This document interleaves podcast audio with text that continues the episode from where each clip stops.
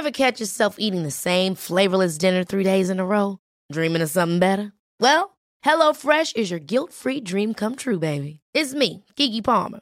Let's wake up those taste buds with hot, juicy pecan-crusted chicken or garlic butter shrimp scampi. Mm. Hello Fresh. Stop dreaming of all the delicious possibilities and dig in at HelloFresh.com. Let's get this dinner party started.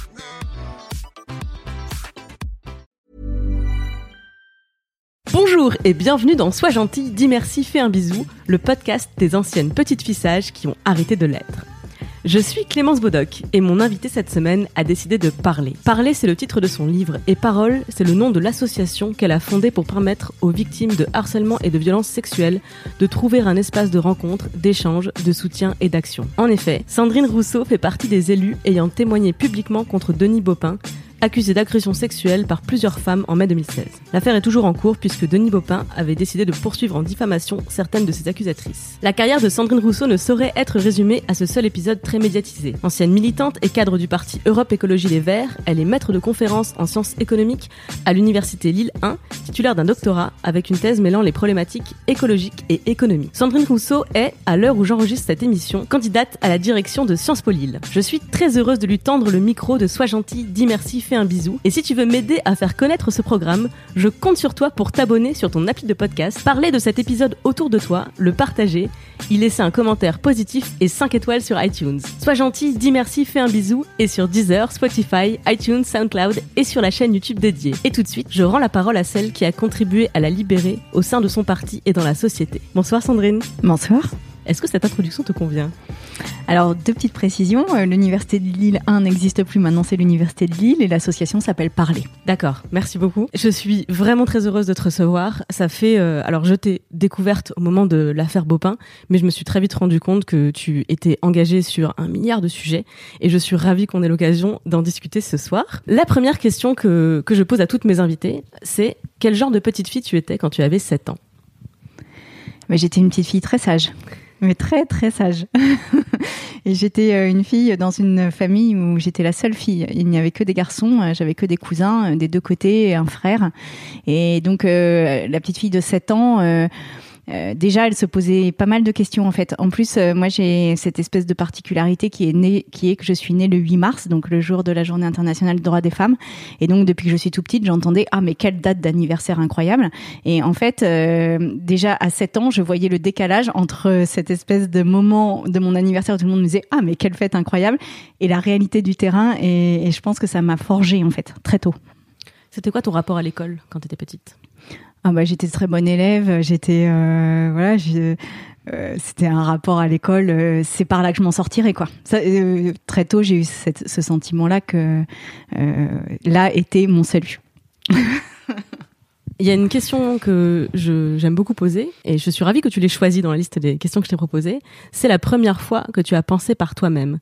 Euh, parce que tu n'es évidemment pas la première, euh, et t'es loin d'être la seule, à dire que tu étais une petite fille très sage, euh, qui aimait beaucoup euh, l'école. Et cette première pensée, cette première fois où tu te retrouves à défendre une, une idée, quelque chose qui te tient à cœur, c'était quoi? Mais je me souviens euh, de d'un d'un moment où euh, euh, c'était une punition euh, que j'ai eue en, en quatrième. Et euh, en fait, c'était une punition collective de toute la classe. Et j'étais pas du tout d'accord avec cette, cette punition. Je trouvais qu'elle était très injuste. Et euh, la punition, c'était euh, la liberté des uns s'arrête là où celle des autres commence, et, et de faire une rédaction là-dessus. Et moi, j'ai fait une rédaction sur euh, la liberté des profs s'arrête là où celle des élèves commence. Et j'ai été reçue par le proviseur, ce qui pour moi était un truc absolument incroyable parce qu'en fait, euh, jamais, euh, jamais de ma vie, j'aurais pensé être reçue par le proviseur. Et euh, le proviseur m'a regardé en me disant mais qui êtes-vous en fait? Et cette question de qui êtes-vous en fait a ouvert chez moi euh, beaucoup de réflexions et, et, et c'est quelque chose qui m'a suivi toute ma vie parce que euh, très souvent euh, le mot qui revenait euh, qu'on m'a renvoyé le qu'on m'a renvoyé sur mon attitude, c'était impertinente. Et en fait, je pense que il y a quelque chose où on attend que les filles soient sages, mais quand elles le sont pas, ben, on les traite d'impertinentes. Et finalement, peut-être que c'est encore ce qui me caractérise aujourd'hui d'être impertinente. Mais tu te sentais impertinente En fait, pas du tout. Ah d'accord. Pas du tout. Je me sentais pas du tout impertinente, mais euh, le fait qu'il m'a regardé comme une espèce de bête étrange. J'étais dans son, j'étais dans son bureau et j'étais face à lui. C'était très impressionnant pour moi. Et euh, il m'a regardé genre. Euh, toi, j'ai l'impression que tu vas devenir quelque chose, quoi. Et finalement, euh, ce, moment euh, un peu particulier euh, où à la fois il m'a dit, il, m'a engueulé, hein, mais en même temps, je sentais que chez, lui, c'était la première fois qu'il sentait une résistance de, ce, de comme ça. Et voilà, je pense que ça a ouvert chez moi des, des un univers des possibles. Il y avait un effet de surprise, tu penses? Que ça, la rébellion vienne de la petite fissage ah bah, La rédaction, en fait, euh, je, je l'avais donné à mon prof, qui l'a transmis au CPE, qui l'a transmis au proviseur adjoint, qui l'a transmis au proviseur. Donc en fait, elle a quand même fait à peu près tout le lycée, cette, enfin tout le, tout le collège, cette euh, rédaction, et euh, pour qu'elle arrive sur le bureau. Et en plus, quand je suis arrivée sur le bureau du proviseur, il était seul. Son bureau, il n'y avait pas un papier, il y avait que ma rédaction au milieu, quoi. Et, et donc voilà je crois que c'est le premier moment où je m'affronte quand même un peu à, à, une décision que je trouve injuste et à une société que je trouve pas juste. Est-ce que tu te souviens de la première fois que tu as exprimé une ambition professionnelle?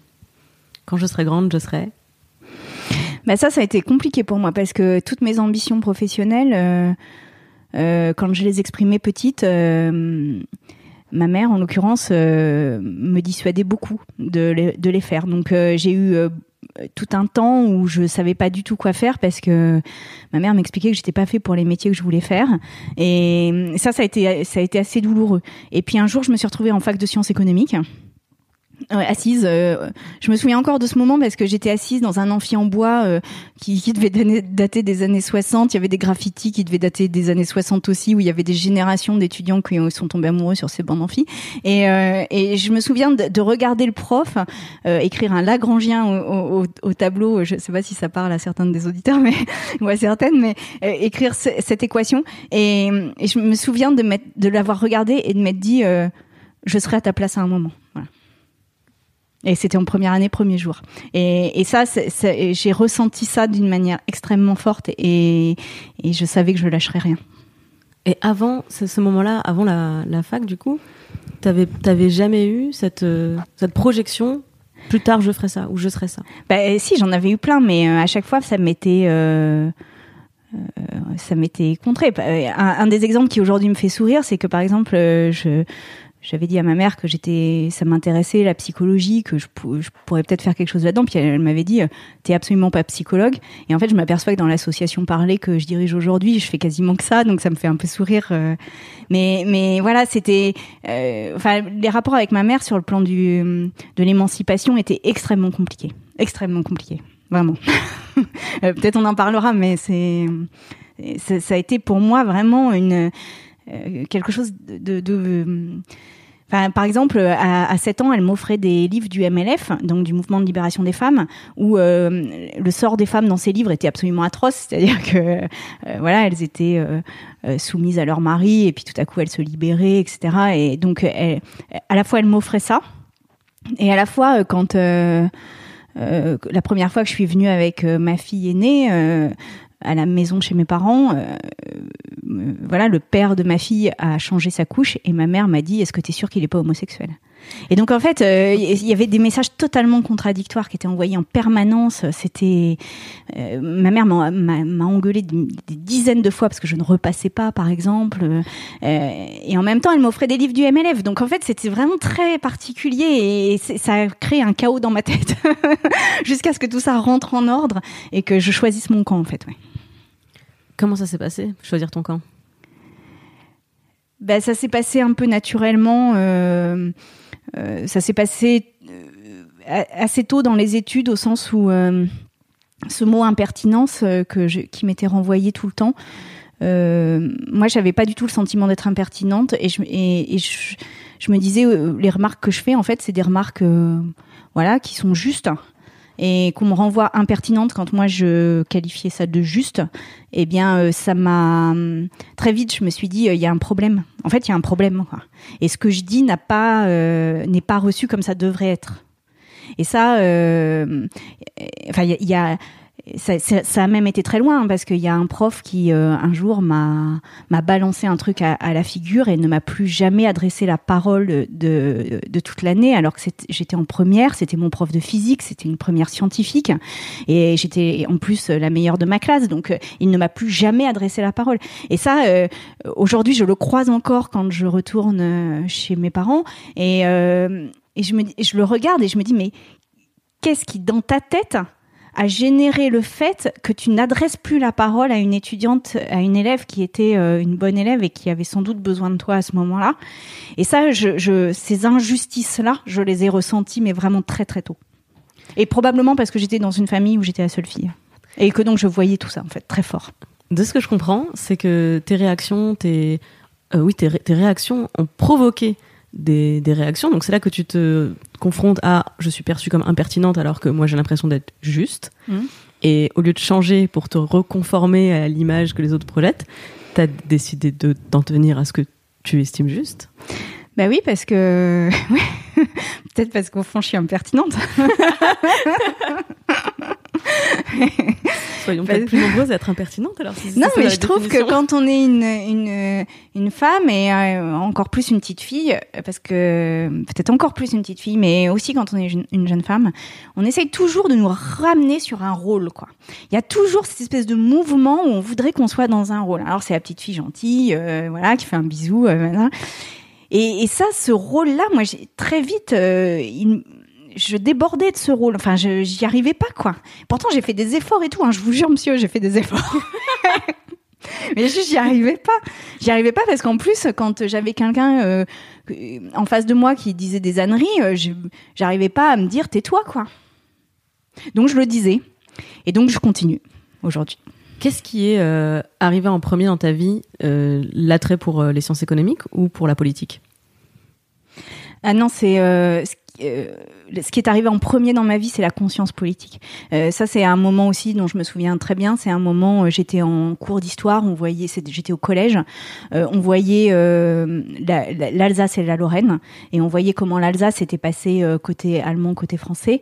Et je me souviens d'avoir eu ce moment où c'était comme si j'étais toute seule dans la classe, comme si tout le monde avait disparu, et que je regardais cette carte où il y avait cette, cette Alsace qui passait d'un côté à l'autre de la frontière, et où je me disais mais combien de dizaines de milliers de morts pour ça et, là, euh, j'ai eu une espèce de prise de conscience où je me suis dit, mais la frontière, c'est un truc, euh, euh, ça fait mourir des gens, quoi. Et, donc ça, c'est ma première prise de conscience politique, c'est en regardant cette carte de la guerre. Et, après, voilà, après, ça ne m'a jamais quitté, en fait. Hein. Mais bon, ça aussi, hein moi, j'avais un grand-père qui était une gueule cassée, qui avait la moitié du visage qui était arraché euh, par une balle.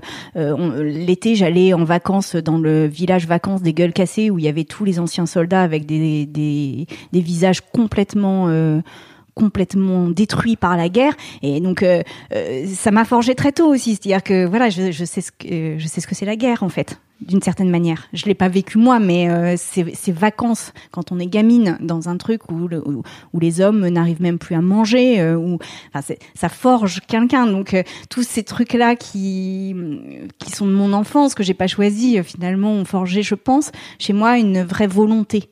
Il y a un truc un peu indestructible en fait. Euh, dans les combats. Oui, c'est concret. Je me retrouve mm. beaucoup dans ce que tu racontes parce que moi je viens de Moselle mm-hmm. et je me souviens comme toi du jour où j'ai compris que j'habitais du mauvais côté de la ligne Maginot. Mm. Et alors moi j'ai pas de mes grands-parents euh, n'ont pas n'ont pas été euh, victimes de la guerre, ils étaient plus jeunes, mais j'ai un oncle, euh, enfin grand oncle qui a été fait prisonnier, qui a été torturé, etc. Et c'était et c'était toujours un énorme poids. Et je partage ta conscience politique et je et je partage la même source d'engagement en fait, de se dire mais j'ai grandi entre deux frontières, une matérialisée par des bunkers et une qui n'existait plus quand j'étais petite parce que la frontière franco-allemande était désormais ouverte. Et, euh, et alors, c'est marrant, on va faire une, une transition. Euh, tu m'offres une transition, mais un des cours qui m'a le plus passionné quand j'étais à Sciences Po Lille, c'était un cours de géographie sur la frontière. Et c'était, euh, c'est le moment où j'ai pris conscience que ce qu'on nous présentait comme une ligne de protection, un, la délimitation d'un chez-soi, d'une zone de, de, confort, de sécurité, était complètement immatériel, imaginaire presque. Et ça va rejoindre la discussion que j'espère qu'on aura autour de l'écologie également, parce que les frontières d'aujourd'hui, euh, combien de temps vont-elles tenir mmh. Non, mais c'est la question. Ouais. Et, c'est vrai que ça, euh, euh, ce rapport à, la frontière, euh, c'est très structurant en fait, parce que ça veut dire euh, qui tu es, d'où tu viens, est-ce que tu es de ce côté-là de la frontière ou est-ce que tu es de l'autre côté, quelle langue tu parles, et tout ça, quand tu commences à t'interroger là-dessus, mais en fait, tu, mesures aussi les parts de hasard de l'histoire et puis le fait qu'il y a une forme de construction sociale autour de cette frontière qui peut amener le pire. Et ça, vraiment, ça a été, ça a été très bien. Puis les gueules cassées. Enfin, aujourd'hui, je me, je me demandais récemment si on, emmènerait des enfants dans des, aujourd'hui, des enfants de 5-6 ans euh, dans des clans, dans des clubs de vacances euh, de gueules cassées. Je suis pas sûre parce que c'était tellement violent euh, de les voir, rien que de les voir, et de sentir la honte dans laquelle ils étaient, le mal-être dans lequel ils étaient. Euh, que je suis pas sûre qu'on emmènerait des enfants aujourd'hui dans des dans des clubs comme ça. Et en fait, euh, c'est une erreur parce que moi je dis pas que ça a été facile, hein, parce que je pense pas que ça a été des vacances très simples, mais ça m'a quand même énormément euh, construite. À quel moment tu as commencé à t'engager en politique? Et ça commence, t'as commencé par quoi? Militantisme, tractage. ça s'est passé comment? Euh, euh, la, première fois, je me suis réellement engagée en politique, c'est quand euh, les écologistes sont venus me chercher. Mais avant, je faisais de la politique là où j'étais, c'est-à-dire je faisais pas partie d'un parti politique, mais je faisais de la politique là où j'étais. Par exemple, euh, quand j'étais en thèse, j'ai eu deux enfants pendant ma thèse, et à l'époque, le congé maternité n'était pas reconnu dans la thèse. Et donc, j'ai fait une action pour que les femmes aient le droit à un congé maternité pendant la thèse. Maintenant, toutes les femmes ont le droit à un congé maternité pendant la thèse. Juste après, je me suis retrouvée très vite vice-présidente de l'université, et j'ai constaté la précarité des étudiants. Déjà à l'époque, c'était en 2002 ou 2003, et là, j'ai lancé des collectes de nourriture pour leur permettre de manger correctement. Ça avait suscité un tollé et un débat, et euh, ce tollé et ce débat a généré le dixième mois de bourse pour les étudiants, par exemple. Donc en fait, je pense que j'ai un peu toujours fait de la politique, mais juste je le faisais pas dans un parti politique. Et quand euh, les écologistes sont venus me chercher, euh, bah, c'était aussi pour ça, parce que déjà j'étais quelqu'un qui qui, ouais, qui faisait un peu bouger les choses, j'ose espérer, ouais. En tous les cas, le dixième mois de bourse, par exemple, euh, c'est quand même euh, né de l'université de Lille, par exemple. Mais alors, pourquoi euh, chez les Verts? Parce que moi, je l'ai déjà écrit plusieurs fois sur Mademoiselle, mais c'est ma famille politique aussi, je, je suis écolo. je vote écolo aux européennes parce que je sais que ça a du sens mais en fait, en France, vu les scores des Verts, j'ai rarement voté pour les Verts. Et vu la dimension très pragmatique de ton engagement, qu'est-ce qui t'a donné envie de t'engager dans ce parti-là? Ben, les Verts, ils avaient un peu ce que, ce qui pour moi était fondamental, c'est-à-dire euh, la place des femmes et euh, l'écologie. Euh, et, et l'idée de voir quand même le mur qui arrivait là, cette espèce d'énorme mur que personne veut voir, mais qui est quand même là. Et, donc euh, c'était un peu naturel. Et puis euh, je, reconnaissais quand même aux écologistes, et ce qui était vrai d'ailleurs, hein, qu'ils laissaient une place aux femmes euh, vraiment importante. Et d'ailleurs, il y a presque, c'est presque incroyable ce qui s'est passé en réalité. et je pense que l'affaire Baupin, mais ça on y reviendra sans doute, mais l'affaire Baupin, elle ne pouvait pas naître d'un autre parti. D'ailleurs, il y a eu d'autres affaires dans d'autres partis qui ont été étouffées. Euh, Europe Écologie Les Verts, c'est de là qu'est partie la question de la place des femmes en politique, vraiment. Oui. Et c'est pas pour rien, c'est parce qu'il y avait déjà une place des femmes qui était euh, très grande. Euh, et du coup, ça n'était pas acceptable, ça. Mais on, était, on avait un temps d'avance par rapport aux autres de ce point de vue-là. Après, ça n'empêche pas quand même qu'il y ait des violences. Mais donc, euh, l'écologie, ça m'a semblé un peu naturel. Puis moi, j'étais économiste de l'environnement, donc je voyais le mur, quoi. Et puis euh, j'avais des enfants euh, en bas âge à l'époque et il y a des moments où j'arrêtais même la recherche en me disant mais euh, j'ai fait des enfants, je je peux pas, ça ne m'est pas possible de lire les rapports qui sortent qui sont toujours plus plus pessimiste sur l'avenir de la planète. Et à un moment donné, je me suis dit, bon, bah, je fais des articles de recherche qui sont à peu près lus par deux, personnes et demie. Je vais essayer de faire de la politique pour changer le monde. Et puis, euh, bah, c'est pas si simple. on, va, on va revenir euh, à la politique, à, l'économie, à l'écologie. Mais entre-temps, je vais revenir aux questions que tu as choisies dans la liste des questions. Euh, et tu as choisi la question la première fois que tu t'es fait confiance, c'était quand? Eh ben, c'est intéressant parce que la première fois que je me suis fait confiance, elle est très récente et elle s'appelle ma candidature à Sciences Po Lille. C'est la première fois que euh, euh, je n'avais pas besoin d'une réassurance en permanence de quelqu'un à côté euh, pour me dire mais si, t'es légitime, mais si, vas-y. Et ça, pour moi, c'est un peu une révolution personnelle parce que c'est la première fois que je me dis je peux changer les choses aussi au sein de cette école et pour le mieux. Et quelque part, je n'ai pas besoin qu'on me donne l'autorisation d'eux. Et ça, c'est euh, enfin, je crois qu'on progresse toujours hein, sur les questions de d'autocensure et probablement que jusqu'à un âge très avancé, on, on continue à progresser. Et là, euh, c'était la, euh, ouais, c'était la première fois que j'ai pas eu besoin d'autorisation. Et ça, c'est pour moi, c'est très fort. Alors après, je sais pas, voilà, j'espère que ça passera, mais c'est c'est très fort. Et en plus, je suis très sûre que si je remporte cette élection, euh, je peux faire des choses là-bas. Vraiment, j'en suis très sûre. Qu'est-ce qui est différent cette fois-ci? Qu'est-ce qui est différent cette fois-ci? Pourquoi cette fois-ci? Sur, cette, sur ce moment précisément, tu as, as trouvé cette confiance? Parce que euh, cette confiance, elle m'a été aussi euh, donnée. C'est-à-dire que euh, à chaque fois que j'ai mené des combats avant, je les ai menés avec des gens en face qui me disaient non mais non non t'as tort et tout ça.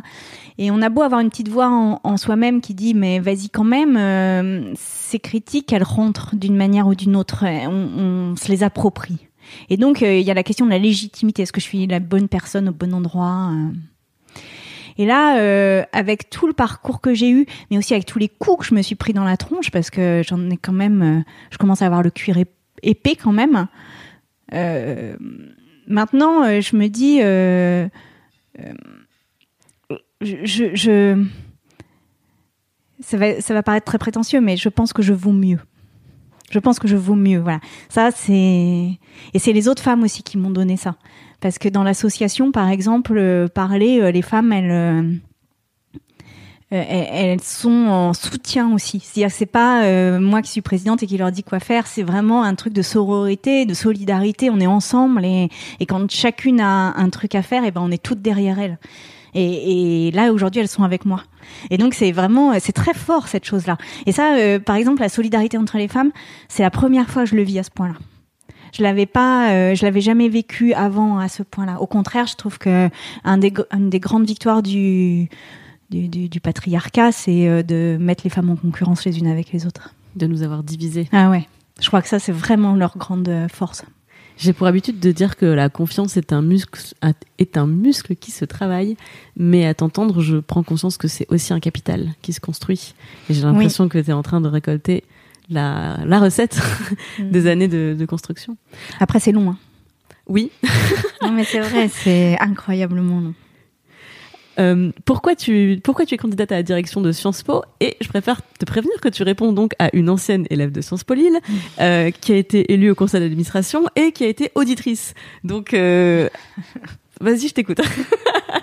Pourquoi ben Parce que j'aime cette école et que je pense que cette école, justement, il y a 60% de femmes dans cette école et il y a, et il y a 40% d'hommes et j'aimerais vraiment que les gens qui sortent de là aient une vision du monde qui soit pas une vision euh, stéréotypée et un peu... Euh, euh, commune à, à, n'importe quelle école, mais que quand on sort de Sciences Po il y a, un, une valeur ajoutée. C'est-à-dire que on a expérimenté, on a, on a vécu des choses, on a expérimenté des nouveaux modèles de société, d'organisation, de démocratie, de rapport à l'environnement ici qu'on n'a jamais dans les autres écoles. Et ça, je suis très sûre que un, c'est un enjeu pour la société que les élites soient formées euh, à ça, et deux, euh, que il y a, euh, voilà, ça bénéficiera aux étudiants et aux étudiantes de Sciences Po parce que finalement, cette espèce de truc où on est tous en concurrence, mais à la fin on fait tous la même chose, euh, c'est très fort dans les écoles.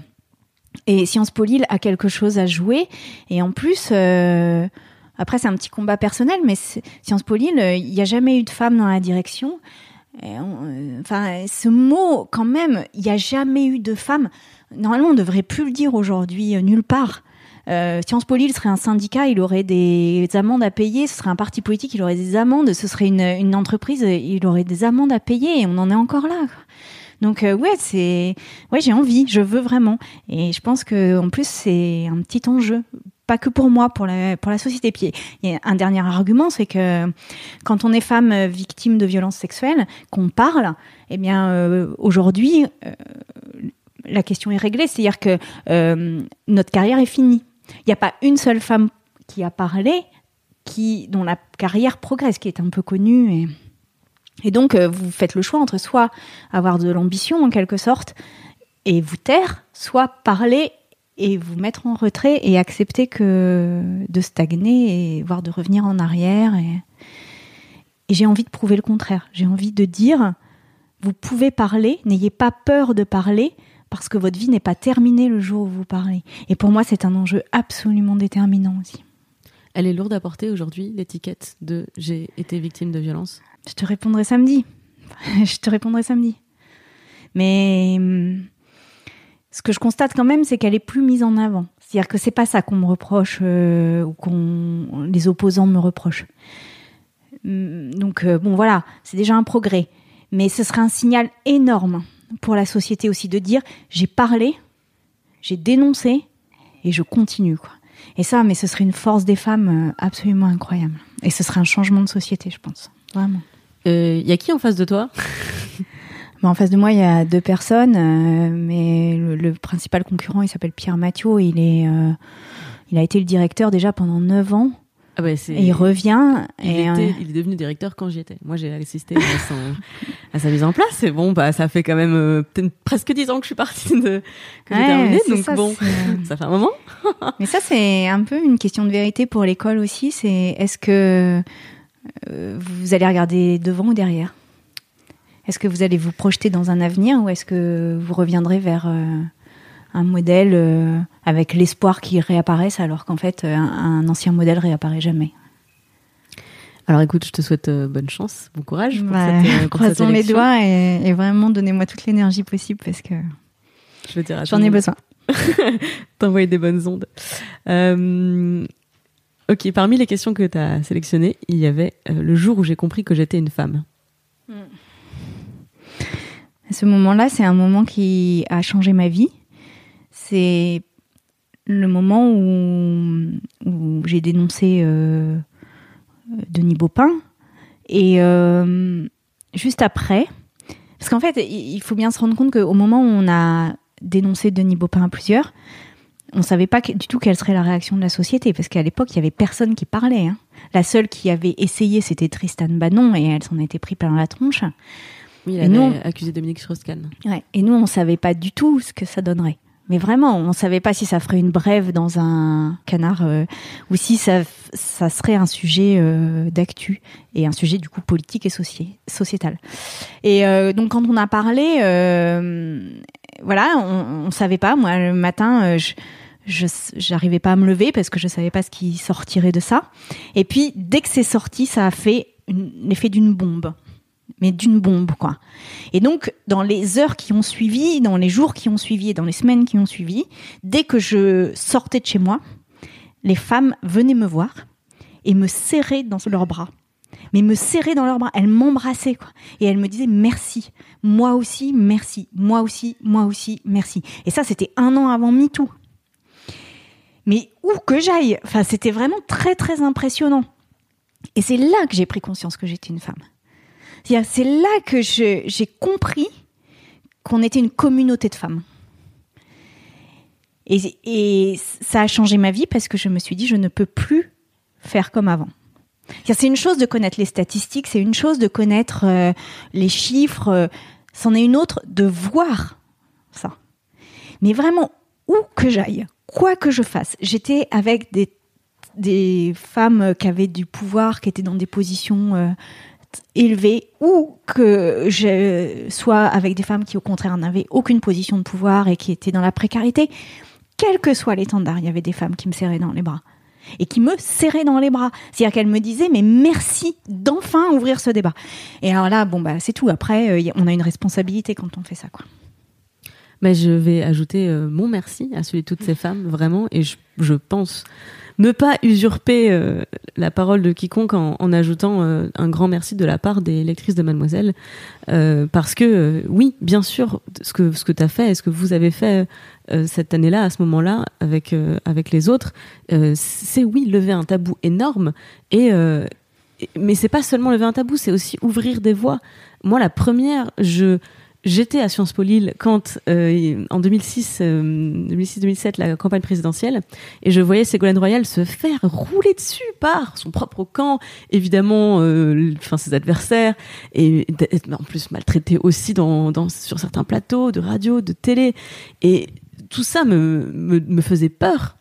Et je me suis dit, un peu comme toi dans le bureau du proviseur en quatrième, euh, je, je dérange en fait. Enfin, je, qu'est-ce je ne vais pas être prise au sérieux, je ne vais pas être écoutée. Et j'ai passé ma vie à me projeter dans les coulisses, à me dire, à la sortie de Sciences Po, moi, je, je draguais tous mes potes pour savoir qui va se lancer, de qui je peux être la directrice de campagne.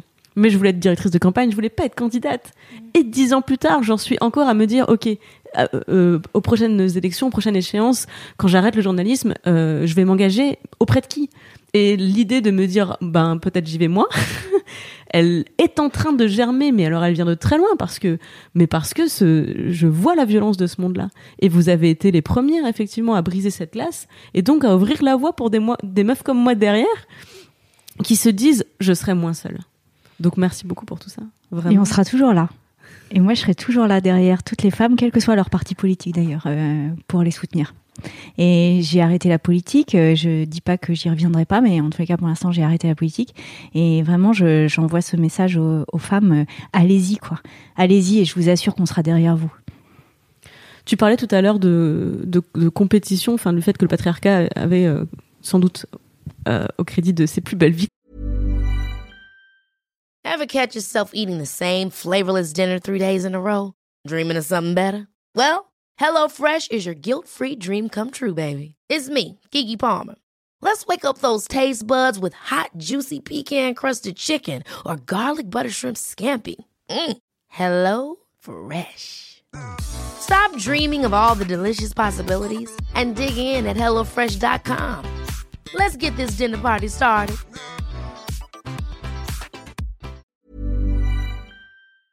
Le fait de nous avoir divisés.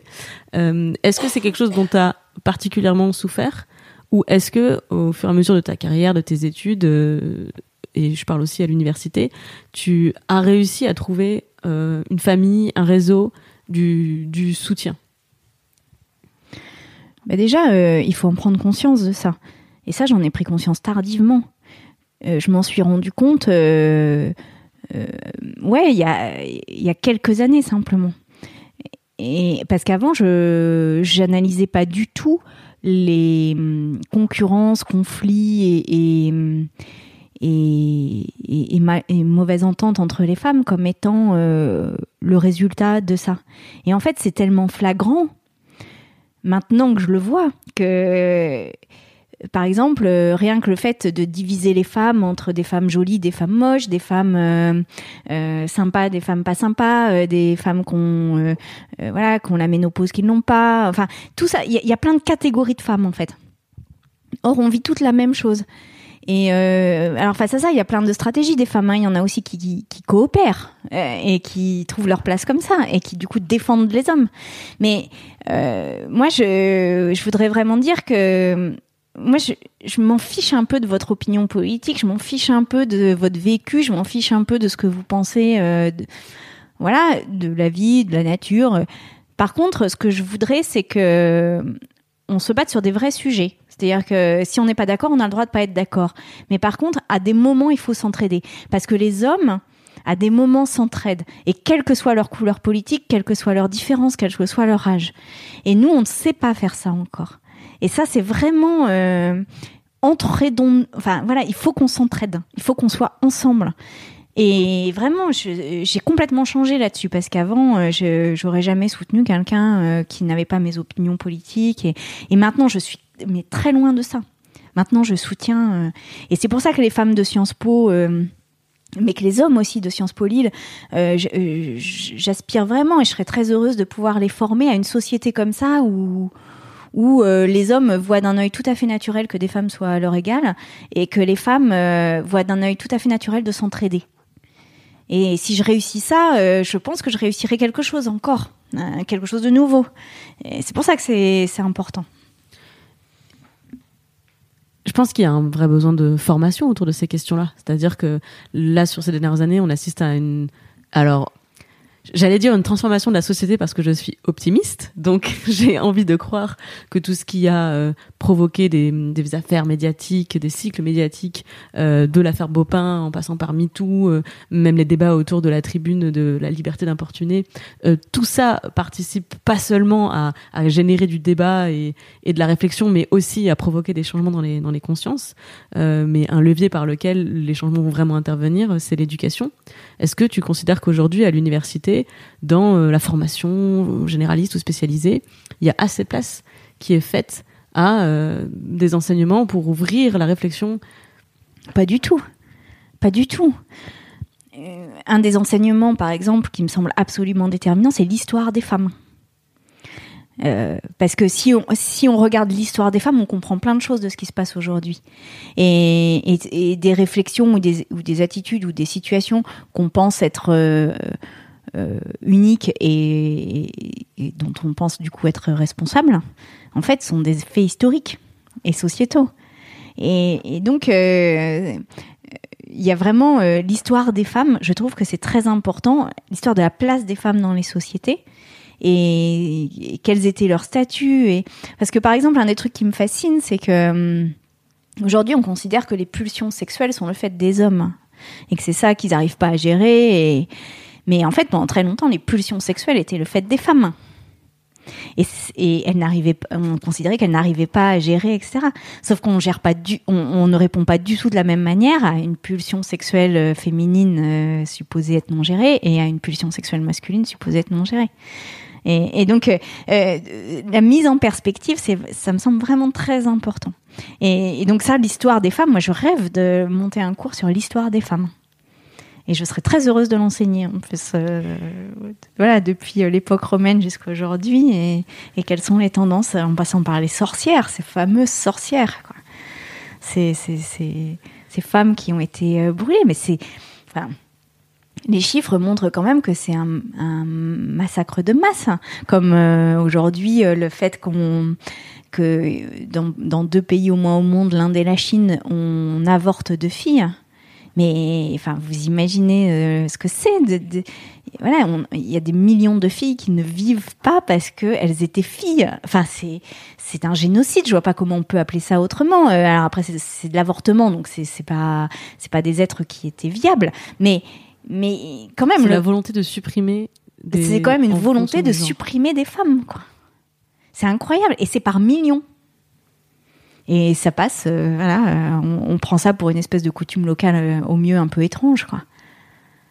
Je commence à comprendre pourquoi c'est aussi dur encore aujourd'hui de réussir à développer sa confiance, sa légitimité, quand en fait on vit toujours dans ce monde-là. C'est-à-dire que nous, on est en train d'avoir une discussion autour du sexisme ordinaire et dans une majorité du monde, les femmes sont en danger de, de, mort. Enfin, leur intégrité physique est menacée au quotidien. Mais même en France, hein, une femme qui meurt euh, tous les deux ou trois jours euh, sous les coups de son, euh, enfin, qui meurt par le fait de son conjoint parce qu'il lui donne des coups, c'est une femme tous les deux jours. C'est-à-dire que c'est pas c'est pas anecdotique, c'est pas le fait du hasard, c'est des hommes sont autorisés quelque part à, à, taper des femmes au point pour certaines de les faire mourir. Et euh, quand on regarde les peines de prison qu'ont les hommes euh, violents ou les hommes euh, qui commettent des violences sexuelles, c'est incroyablement faible. Et, ça, c'est aussi un sujet. C'est-à-dire que moi, je dis aux hommes, je suis très sûre que vous n'êtes qu'une minorité à être violent. Ça, j'en suis très sûre. Mais cette minorité-là, elle ne doit pas susciter votre solidarité, quoi. À un moment donné, il faut vous dégager de ce truc. Si un homme tue quelqu'un dans la rue, vous n'allez pas être solidaire. Si quelqu'un viole une femme, vous ne devez pas être solidaire. C'est voilà, c'est c'est juste euh, c'est la base quoi, c'est la base. Et, donc euh, euh, aujourd'hui, moi j'ai des femmes dans l'association, elles ont été violées à l'âge de 8-9 ans le type a été reconnu violeur. Donc là, euh, la justice est passée, le type est reconnu violeur et il prend trois mois avec sursis. Pour une femme euh, en face qui ne se reconstruira jamais euh, complètement ou d'une manière. voilà, elle refera sa vie, mais elle refera sa vie avec ça. Et, il, prend trois mois avec sursis, quoi. À un moment le corps des femmes n'est pas à disposition. Je crois qu'il faut l'affirmer quand même. Le corps des femmes n'est pas à disposition. Et, ça, il faut qu'on avance là-dessus. Donc oui, il y a des pays étrangers, et c'est bien pire dans d'autres pays étrangers, mais la France est loin, loin, loin d'être exemplaire. Et en matière de droit, justement, euh, est-ce que tu penses qu'on a aujourd'hui en France des, des, lois qui protègent les, les, femmes, les droits des femmes? Ou est-ce que là, là aussi on peut encore progresser? Je pense à ça parce que euh, tu relates euh, un cas effectivement où le violeur euh, est condamné à une peine très très légère, mais mais récemment plusieurs affaires à la suite m'ont fait m'ont fait tiquer en me disant mais je crois que la justice n'est pas très juste de la façon dont elle est, elle est, elle est rendue. Donc sur un cas comme celui que tu viens de citer, sur bah, Denis Baupin qui peut attaquer ses accusatrices en, en diffamation quand les faits qui, qui lui ont été reprochés pour beaucoup sont prescrits, mais aussi l'affaire Barbarin qui était qui paraissait qu'on paraissait pour non-dénonciation euh, d'agression sexuelle sur mineurs, euh, il a été relaxé. Euh, est-ce que est-ce que c'est notre droit qui n'est pas encore assez développé ou qu'est-ce qui fait qu'en fait on n'arrive pas à obtenir justice? Ah bah, ce qui fait qu'on n'arrive pas à obtenir justice, c'est très simple, c'est que dans la loi aujourd'hui, le consentement n'est pas défini. C'est-à-dire qu'on ne sait pas ce que c'est le consentement. Ce qui fait que la loi française dit aujourd'hui que les femmes sont a priori consentantes et qu'il faut prouver qu'elle n'était pas consentante. C'est pour ça que la, loi précise qu'il faut euh, de la menace, de la surprise, de la violence euh, pour qualifier le non-consentement ou de la contrainte. Euh, mais ça vedonc dire que donc ces cas-là, violence, menace, contrainte, vous n'êtes pas consentante. Par contre, toutes les autres, vous êtes consentante. Mais sauf que c'est pas vrai. Les femmes ne sont pas a priori consentantes. Mais ça, c'est vraiment très puissant dans la société française. Et donc, il faut considérer qu'une femme est a priori non consentante. Puisque c'est la réalité. Regardez le nombre de. Regarde, toi, le nombre d'hommes que tu as croisés depuis ce matin. Avec combien étais-tu consentante? Bof, vraiment, vraiment peu. ben voilà donc en fait, la, situation normale, c'est qu'on n'est pas consentante. Mais c'est ça la situation normale. On n'est pas consentante. Et après, sauf si vous y mettez du vôtre, euh, si voilà, là on peut devenir consentante. Mais mais a priori, on est non consentante. Oui, effectivement, je confirme. J'étais en train de passer le fil des gens que j'ai croisés aujourd'hui. Je suis là, non merci, le contrôleur de travail. Sympathique au demeurant, j'en suis sûre, mais bon, reste-moi bien. Écoutez. J'avais pas réfléchi à la question sous cet angle. Donc, euh, Et donc, euh, il manque dans la loi française une définition, une définition du consentement et surtout euh, l'idée qu'on on part d'un a priori qui est le non-consentement. Et que donc, il faut prouver le consentement. Euh, voilà, aujourd'hui, euh, si vous n'êtes pas menacé, si vous n'êtes pas contrainte, si vous n'êtes pas surprise, et si vous ne pouvez pas prouver que vous avez été menacée, contrainte, surprise ou, qu'il y ait eu un couteau sous votre gorge, eh bien, vous êtes considérée comme consentante. sauf que c'est pas vrai. Donc, euh, la question, c'est, je voudrais que la loi définisse le consentement et une fois cette définition posée, alors euh, on garde la présomption d'innocence, mais que euh, au moins on définisse le consentement autrement que juste le mec il nous fout un pistolet sur la tempe et, du coup on n'est pas consentante. oui, oui. Toujours sur le même sujet, euh, mais je décale un peu. C'est pourquoi c'est si difficile aujourd'hui de de dénoncer, de parler de violence sexuelle? Parce que j'ai la sensation, et que suite à MeToo, il y a eu cette vague de ah mais on peut plus on, va avoir peur de prendre l'ascenseur seul avec une femme. Enfin c'est un, peu cette importation euh, américaine euh, malhonnête, j'ai envie de dire. C'est pas très objectif, mais euh, pourquoi c'est si difficile de parler de violence sexuelle? Tu disais à l'instant que les hommes n'ont pas à être solidaires euh, d'un violeur ou d'un assassin, donc pourquoi le serait-il d'un violeur? Ça a l'air tellement évident quand on prend l'exemple du crime du meurtre. Et pourquoi ça devient aussi flou et aussi peu évident quand on parle du crime viol? Ben, je trouve que euh, ce qui me frappe, en tous les cas dans l'association Parler, c'est que les hommes qui violent sont des hommes qui ont un mode opératoire. Et, ce mode opératoire, euh, ils le reproduisent de victime en victime. Moi, je ne connais pas aujourd'hui de cas euh, dont on peut dire que les femmes ont été victimes d'un violeur qui n'a fait ça qu'une seule fois dans sa vie. Les violeurs, en fait, violent régulièrement parce que c'est leur mode de rapport aux femmes. Et c'est ça que je voudrais que la loi étudie. C'est-à-dire, c'est quoi le mode opératoire d'un violeur en série? De même que c'est quoi le mode opératoire d'un meurtrier en série? Et quand c'est un meurtre en série, personne se pose la question. Évidemment qu'on va étudier son mode opératoire. On va même en faire des séries. On va, alors que les violeurs ont des modes opératoires. Quand un violeur s'adresse à un enfant dans une famille, il sait exactement à qui il s'adresse, qui choisit. Il sait exactement que c'est la personne qui n'arrivera pas à parler. Et, il s'adressera à deux, trois autres enfants, ou quinze, ou vingt après.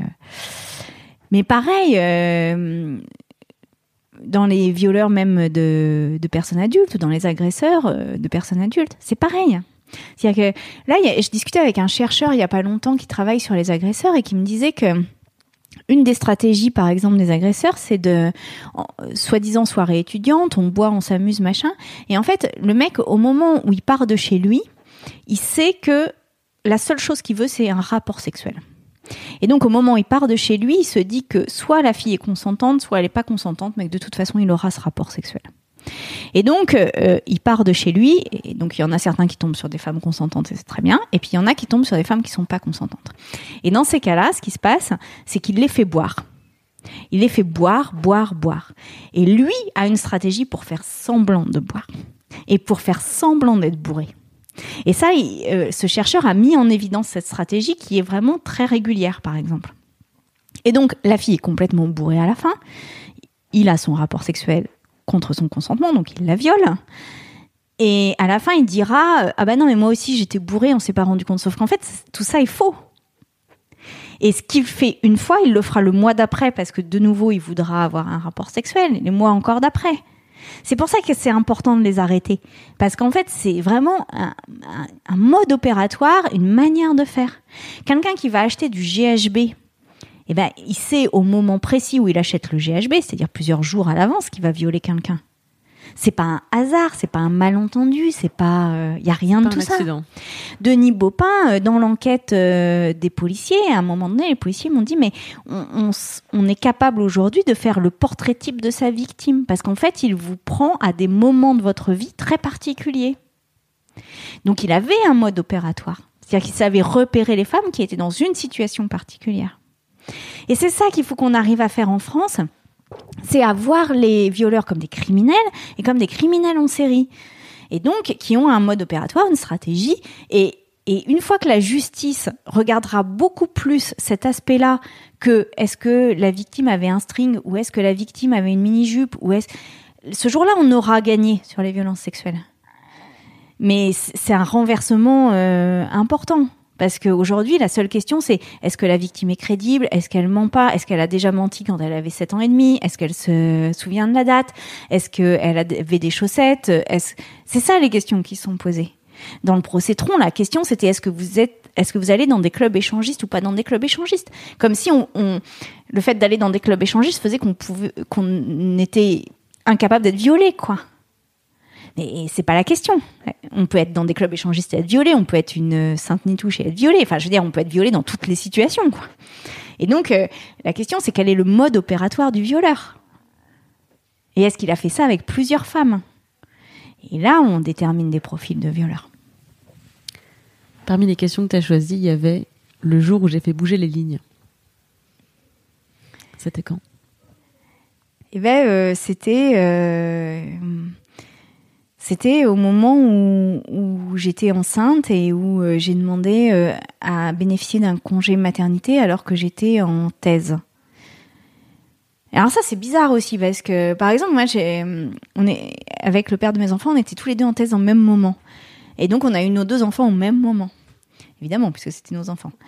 Et donc moi j'ai eu j'ai eu voilà j'ai dû m'arrêter parce que une fois, quand on donne naissance il faut quand même s'arrêter euh, un peu et lui il continuait sa thèse quoi tranquille et donc euh, arrivé au bout euh, moi j'ai j'avais une thèse en 4 ans lui il avait une thèse en 3 ans et les gens disaient ah bah il a fait sa thèse en 3 ans mais t'as fait deux enfants. et je fais, mais what the fuck, quoi. et donc, c'est pour ça que j'ai demandé la reconnaissance des congés maternité en disant, mais vous me faites rire, les gars, mais euh, allez-y, je vous regarde, quoi. Accouchez, puis je vous regarde. Allez, on, voit comment vous continuez votre recherche. Et donc, maintenant, c'est c'est gagné, quoi. Mais c'est pour ça que ça, c'est un message important que je voudrais transmettre aux, aux filles qui nous écoutent, aux femmes qui nous écoutent, c'est que vous avez l'impression de ne rien pouvoir changer dans le monde, et en fait, c'est très faux, cette impression. Il suffit des fois de pas grand-chose pour changer les choses. Mais par contre, il faut rien lâcher, quoi. Et puis, il faut pas avoir peur, il faut y aller. Et, et même sans pouvoir, même sans être connu, même, vous pouvez changer des choses. Et donc, on compte sur vous, parce que... on peut pas être que quelques-unes, quoi. Alors, allez-y. Merci pour, cette, euh, pour ce conseil, cet encouragement. Il y a un autre sujet sur lequel euh, j'espère que tu vas euh, continuer à changer les choses. Euh, c'est sur celui de l'écologie. Et alors, je, tout à l'heure, je faisais des recherches sur toi et je suis tombée sur le sujet de ta thèse qui m'a passionnée. Économie et environnement, une analyse régulationniste de la rente environnementale. Est-ce que ça veut dire qu'on peut sauver la planète sans revenir à la bougie? Ça veut dire que la, la- la croissance actuelle et le système euh, économique actuel bénéficient, en fait, s'enrichit de détruire la nature. C'est-à-dire la destruction de la nature euh, génère du profit, en fait. C'est un problème. En soi, c'est un problème. Mm. Et comme on peut pas se passer de la planète, j'imagine que c'est le système économique qu'il faut changer. C'est ça, c'est ça. Donnez-moi un prix Nobel, merci beaucoup. Pas de problème. Je te l'accorde. Mais blague à part, pourquoi c'est si difficile de mettre en place des réformes qui soient écologiquement et économiquement euh, pertinentes et cohérentes? Pourquoi c'est pas lié? Parce que c'est, enfin, tu, tu exposes le problème. Le, le problème est dans la, est dans l'énoncé en fait. Enfin, je, je ne comprends pas pourquoi est-ce qu'on continue à aller dans ce mur. C'est qu'est-ce qu'on espère que euh, on sera tous morts avant euh, le, qu'on sera, qu'on sera tous morts avant la fin de la planète, mais si on continue à faire des enfants, fatalement, ça va arriver à quelqu'un qu'on connaît. Tu vois ce que je veux dire? Bah oui, mais ça c'est parce que on refuse euh, le vrai débat autour des questions environnementales qui est quand on a des très hauts revenus, combien on pollue la planète. Et en fait, la pollution, elle est très liée au, au niveau de revenus. Et donc à un moment donné, il faut aussi accepter de ne pas s'enrichir ad vitam aeternam. Et c'est ça le sujet de fond sur l'environnement, c'est-à-dire que tant que euh, tant qu'on n'acceptera pas que s'enrichir éhontément pour certains et certaines euh, a une conséquence euh, sur le réchauffement climatique, la perte de biodive, etc. Eh ben, on se trompe de débat parce que dans ces cas-là, on fait une taxe diesel. C'est bien la taxe diesel. Hein. Moi, de toute façon, il faut euh, supprimer le diesel. Mais on fait une, taxe diesel et on se rend pas compte qu'en fait, ceux qui payent le plus, c'est ceux qui ont les, les plus faibles revenus. Et donc, c'est ça ce qui va pas parce qu'en fait, ceux qui polluent le plus à cause de leur voiture, ce sont les plus riches. Ça, c'est pas du tout les plus ceux qui ont des vieux diesels.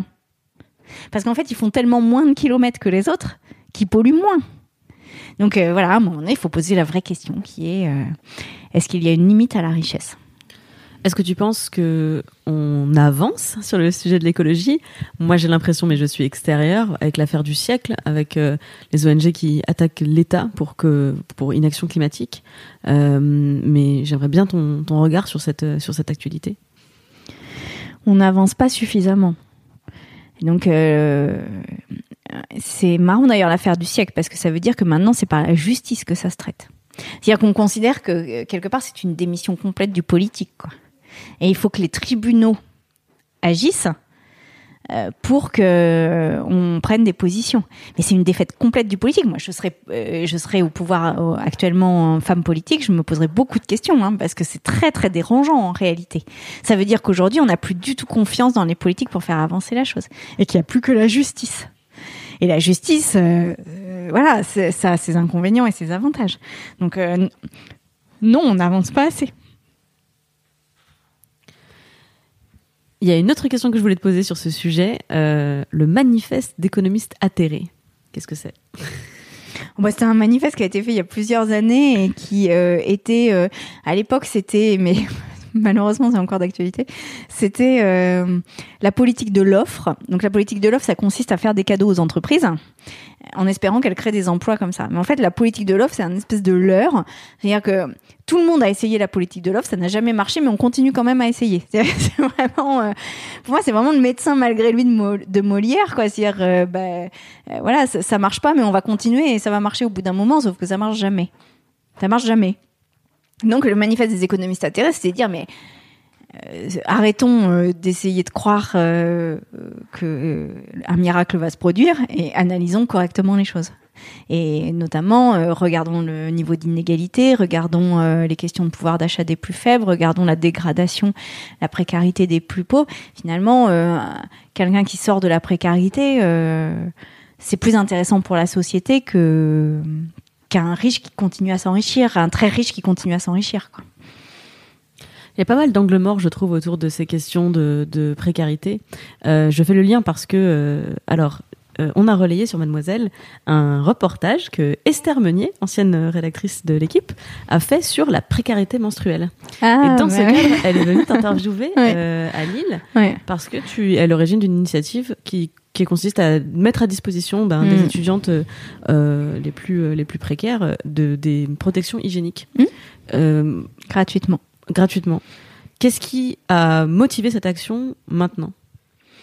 Bah, c'est encore une fois de se dire ben voilà c'est un coup pour les femmes les règles c'est un truc naturel euh, voilà, les universités, euh, dans toutes les toilettes des universités où à peu près il y a du papier toilette, dans tous les points un peu chauds, il y a des préservatifs gratuits. Euh, au moment où vous, vous, utilisez votre papier toilette, vous demandez pas si, si la personne est riche, pas riche, vous estimez que c'est un besoin voilà pressant, maintenant, il faut d'hygiène. Bon, bah donc les serviettes, c'est exactement la même chose. Et, moi, je suis assez étonnée de la réaction des étudiantes, c'est-à-dire qu'elles se sont ruées dessus, mais en plus, elles n'avaient pas du tout honte. Moi, je pensais qu'il y avait une espèce de honte quand même autour des règles. Alors là, elles se sont ruées dessus et elles y sont allées franchement, quoi. Mais ça coûte une blinde. Enfin, ça coûte une blinde. Ça coûte une blinde. Euh, dans les questions que tu as choisies, euh, tu as retenu celle le jour où j'ai pris conscience de mon pouvoir.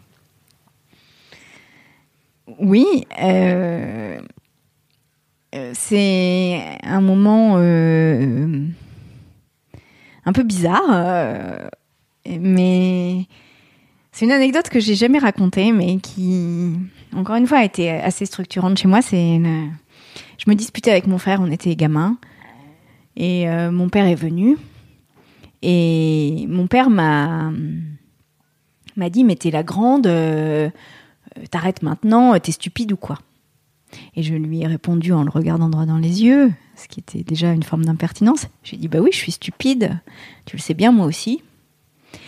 Et là, mon père qui n'avait jamais eu d'accès de colère, enfin mon père c'est l'homme le plus pacifiste que je connaisse. Mon père s'est mis à me mettre une gifle et à me dire retire ce que t'as dit. Et je lui ai dit non, je retire pas parce que c'est réellement ce que tu penses. Et il m'a mis une deuxième gifle. Et il m'a demandé de retirer. Et je lui ai dit non, je ne retire pas ce que j'ai dit parce que c'est réellement ce que tu penses. Et il m'a mis une troisième gifle. Et à la quatrième, j'ai dit ok, d'accord. Je retire ce que je dis.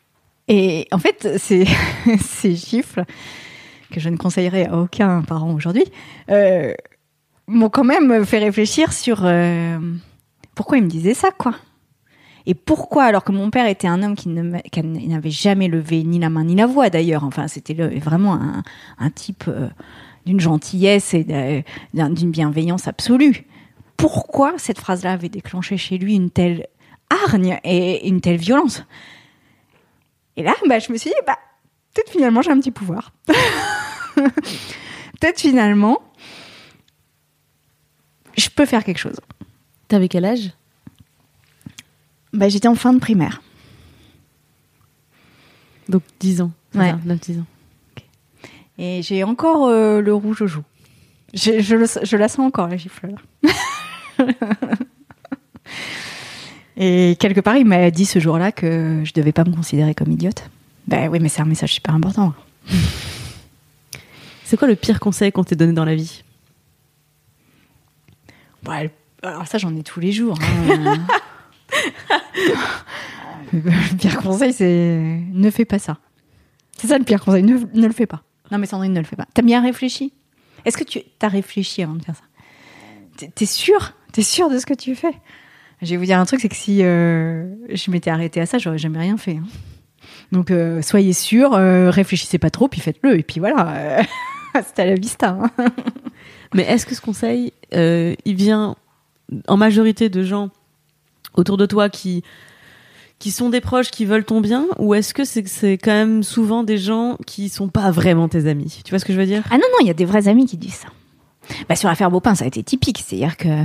euh, moi, j'en ai parlé dès le moment où ça s'est produit. C'est-à-dire, j'ai jamais tu cette histoire. Dès le moment où ça s'est produit, j'en ai parlé à des cadres du parti, etc. Mais toutes les réactions que j'avais, c'était euh, non mais Sandrine, euh, fais attention à toi quand même. Euh, euh, T'es sûre Écoute, réfléchis bien quand même avant de parler à un moment donné, si j'avais écouté tous ces conseils, bah, finalement, on n'en serait pas là aujourd'hui. Donc voilà, non, ça n'est pas normal. Je sais que c'est injuste, et donc il faut que je le dise. Voilà, c'est tout. Et puis à un moment donné, il faut aussi être un peu tête brûlée, et puis faut y aller, quoi. Hein. Faut y aller, parce que si on commence à être tout précautionneux, bah, on fait jamais rien. Voilà. Après, je vais vous dire, il y a eu des moments où ça a été quand même raide, hein, l'affaire euh, Beaupin, mais elle est très très raide. Hein. Euh, J'ai jamais connu de moment aussi dur que euh, dans l'affaire Beaupin. Mais voilà, aujourd'hui, euh, j'espère quand même que ça a servi à d'autres femmes, quoi. C'est sûr que ça sert à Bah, d'autres femmes. voilà, à partir de là, bah, c'est tout, fallait le faire. Après, personnellement, ouh, Moi, je me souviens particulièrement de ton passage dans l'émission euh, On n'est pas couché, qui était bouleversant. Bah, cette émission, elle a dit beaucoup de choses, mais je crois que cette émission, un jour, on refera l'histoire de de toute l'évolution sur les violences sexuelles. Mais le jour où on fera l'histoire de ça, la séquence On n'est pas couché, elle sera dedans. Ça, j'en suis à peu près sûre. Parce que cette séquence On n'est pas couché, c'était un moment où, dans une émission qui était de divertissement, où les gens n'en avaient rien à secouer des violences sexuelles, tout à coup s'est imposé dans le salon, au milieu du salon, à un horaire euh, inattendu, la question des violences sexuelles et de leur dureté. Et je crois que cette séquence a suscité le débat dans énormément de- d'endroits. et surtout, il y a plein de têtes qui n'avaient jamais réfléchi à cette question, qui tout à coup se sont dit, mais pourquoi cette séquence existe? Est-ce que c'est Angot Est-ce que c'est Rousseau? Est-ce que c'est moi? Est-ce que c'est Ruquier? Est-ce que c'est... euh, Et, et donc, rien que le fait de se poser ces questions a, a- a enclenché quelque chose. Donc voilà, cette séquence, je suis très sûre qu'elle aura un jour sa place euh, dans l'histoire euh, de la reconnaissance des violences sexuelles. Je pense que toi-même, tu auras ta place dans l'histoire de la reconnaissance des violences sexuelles. ça c'est pas encore. Et vraiment, je te, je te remercie euh, infiniment pour ça. Merci beaucoup, Sandrine. Merci. Est-ce qu'il y a un sujet qu'on n'a pas abordé Euh, Est-ce que tu vas te sentir frustrée quand je vais dire cut Ou est-ce que on a fait le tour Ah, bah, on a abordé quand même pas mal de sujets. Il y a peut-être juste un truc que je voudrais dire aux, aux femmes qui, qui nous écoutent là jusqu'au bout, c'est croyez en vous, croyez en vous. Vous avez en vous des ressources et des richesses que vous n'imaginez même pas. Donc croyez en vous, regardez les autres femmes sous un regard bienveillant et vous verrez que juste ces deux choses-là, de croire en soi et de regarder les autres sous un regard bienveillant, eh bien c'est tout un monde qui change. Tout votre monde changera. Donc allez-y et on sera derrière vous. On sera avec vous. Moi, je serai toujours là. Merci beaucoup, Sandrine. Merci. Sois gentille, dis merci, fais un bisou, c'est fini pour aujourd'hui. Merci pour ton écoute. Si ça t'a plu, n'hésite pas à me le dire dans les commentaires sur mademoiselle.com, sur YouTube ou encore sur iTunes avec 5 étoiles. Ça me fait plaisir et ça permet au podcast de gagner en notoriété. Sois gentille, dis merci, fais un bisou, reviens chaque jeudi sur Mademoiselle.